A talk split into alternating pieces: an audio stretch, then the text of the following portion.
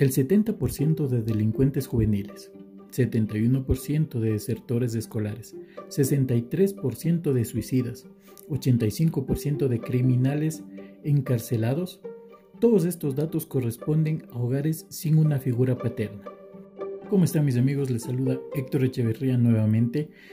En esta ocasión tocando un tema muy trascendente, muy fuerte. Eh, para quienes conocen, yo soy de la ciudad de Ambato, del Ecuador, y el día 23 de febrero del año 2021, uno de los episodios más sanguinarios ocurrió en tres cárceles ecuatorianas. Hasta el momento existen 91 personas fallecidas eh, como resultado de, de una revuelta que se dio en estas tres cárceles. Y como le explicamos en los porcentajes anteriores, todos estos datos reflejan la falta de una figura paterna en el hogar. Ahora, estamos hablando de una figura paterna. No necesariamente estamos hablando del padre, no necesariamente estamos hablando de el procreador, sino de una figura paterna. ¿Por qué es necesario y por qué en, esta, en este día eh, me acerco hacia ustedes por este medio para hablar de este tema y darles un punto de vista? Porque últimamente nos hemos dado cuenta que varias acciones que están repercutiendo en la sociedad, muchas personas no le encuentran cabida, no le encuentran razón. Pero si nos vamos hace unos años en el tiempo y recordamos cuáles eran las enseñanzas que nos daban a nosotros nuestros padres, nuestros abuelos, recordemos una cosa, que casi siempre nuestro padre, la figura paterna, las personas que estaban ahí afrontando eh, el hecho de, de nosotros como hijos, la mayoría de enseñanzas que ellos implantaron en nosotros eran basadas en el respeto, respeto a la integridad, respeto hacia la humanidad, respeto hacia el bien privado. No con esto quiero decir que eh, la figura femenina, la figura materna no lo haya hecho, pero la figura paterna tiene este poder de, de quitar miedos y brindar enseñanzas. Enseñanzas tan fuertes como el hecho de a un hombre se le conoce por la parada. También eh, hemos escuchado, la palabra de un hombre es más fuerte que un contrato. Y son este tipo de cosas las que con el tiempo se van olvidando de generación en generación. Como les comenté hace unos días atrás, en, las diferentes ciudades del Ecuador, específicamente en la ciudad de Cuenca, Guayaquil y La Tacunga, se dieron estos actos sanguinarios en realidad. Son cosas que uno se quedaría corto de explicarlas con, el simple lenguaje, con la simple palabra. A ver, veamos una cosa. La figura paterna en un hogar, en una familia, cumple la labor de guiar de una manera, se pudiese decir, fuerte, de una manera no negociable hacia los hijos. Sí, eh, yo, les digo una cosa, en tiempo atrás, cuando existía algún, algún problema, algún inconveniente en, mi familia, en mi hogar, cuando yo vivía con mis padres, en ocasiones, en el hogar en que yo vivía con mis padres, como en todo hogar, habían problemas, habían discusiones, habían crisis, pero ¿cuál era, cuál era el, extremo de una situación? Cuando yo sabía que, que dicha situación eh, era caótica, era fuerte. Era justo cuando yo veía a mi padre eh, llorar, que se le vayan las lágrimas. Casi siempre veía como ante cualquier circunstancia mi padre no eh, pudiese decir que se reía o estaba muy feliz, pero lo sabía manejar. Mas aun cuando él empezaba a sufrir, se sentía mal, eh, lloraba, yo sabía que la situación no era tan buena. En verdad era una de las situaciones en las que yo decía, no, aquí está pasando algo grave. Entonces, ¿por qué, ¿por qué es necesario para mí decir esto? Porque como padres, como figuras paternas, lo que nosotros buscamos es enseñar a nuestros hijos e hijas cómo afrontar diferentes tipos de penurias, diferentes tipos de problemas.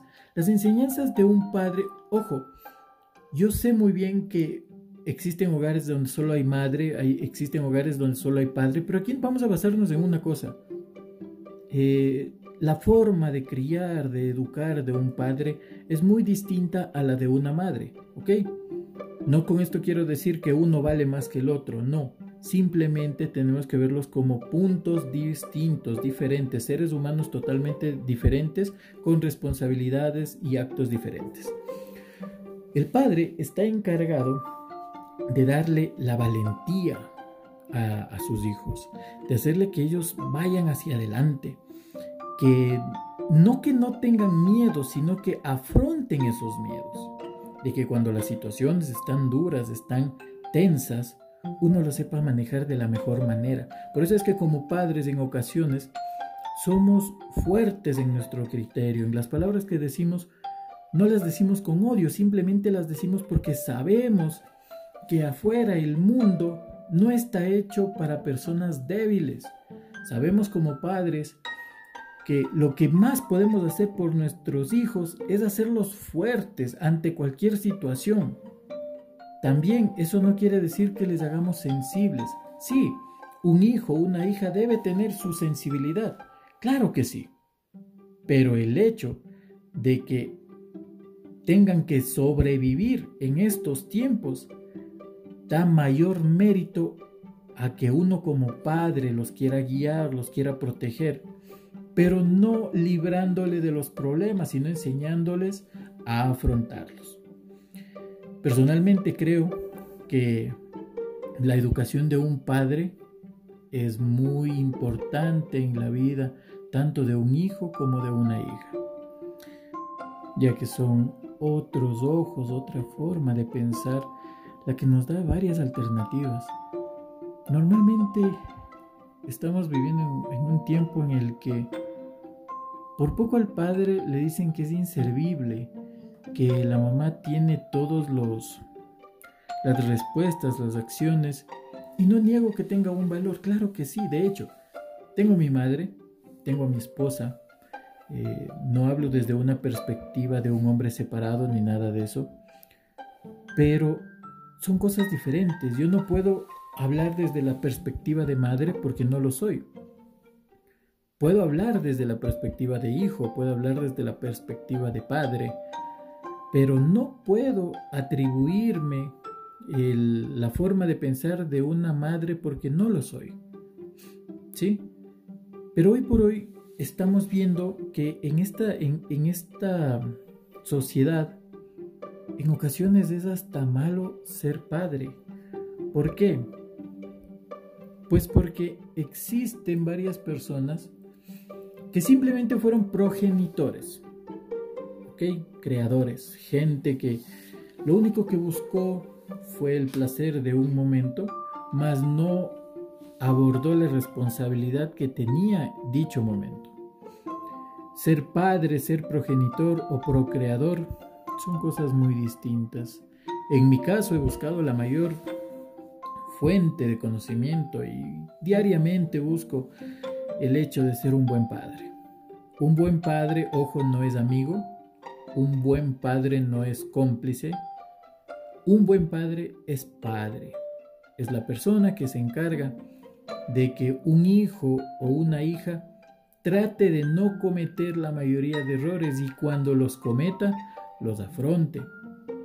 Yo me, yo me pregunto, ¿cuáles fueron las últimas palabras que escucharon las personas que hoy por hoy están en una cárcel y que no tuvieron esta figura paterna hasta la, sino hasta la edad de 5, 6, 7 años? ¿Qué fue lo último que aprendieron de ellos? ¿Cuál fue el resentimiento que ellos también les obligó a tomar ese tipo de vidas? ¿Cuáles son las enseñanzas que falta en su vida para que ellos puedan coger el camino correcto?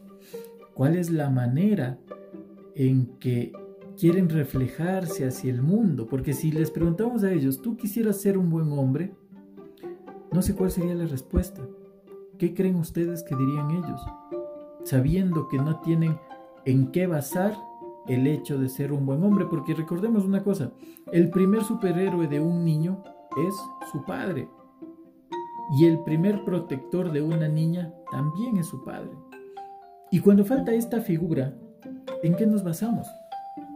En el, en el personaje que sale en la televisión con pistola en mano, haciendo su voluntad, y que no enseña nada, sino simplemente una imagen eh, no tan realista de lo que en verdad es un hombre. ¿Sí? Entonces, pongámonos a pensar. Y esto es más eh, dedicado a, a los varones. Queremos ser padres, progenitores o procreadores. La decisión la tenemos nosotros. La decisión la tienes tú. En cada momento que podamos mejorar la sociedad, recordemos esto. Soy padre, progenitor o procreador. A partir de ahí, buscar hacia dónde voy, cuál es mi camino, qué es lo que quiero y cuáles van a ser los días que estoy dejando a mi hijo. Les mando un fuerte saludo, espero que estén pasándola muy bien, que en el confinamiento, los que aún lo mantenemos o tratamos de mantenerlo, estemos de lo mejor en lo que cabe. Les mando un fortísimo abrazo. Espero que se encuentren muy bien. Los quiero bastante. Y siempre, siempre, siempre digan a su familia, a las personas que quieren y aman, cuánto los quieren y cuánto los aman. Nunca está de más decir un te amo, te quiero. Cuídense mucho. Sean no buenos, no malos, sino justos.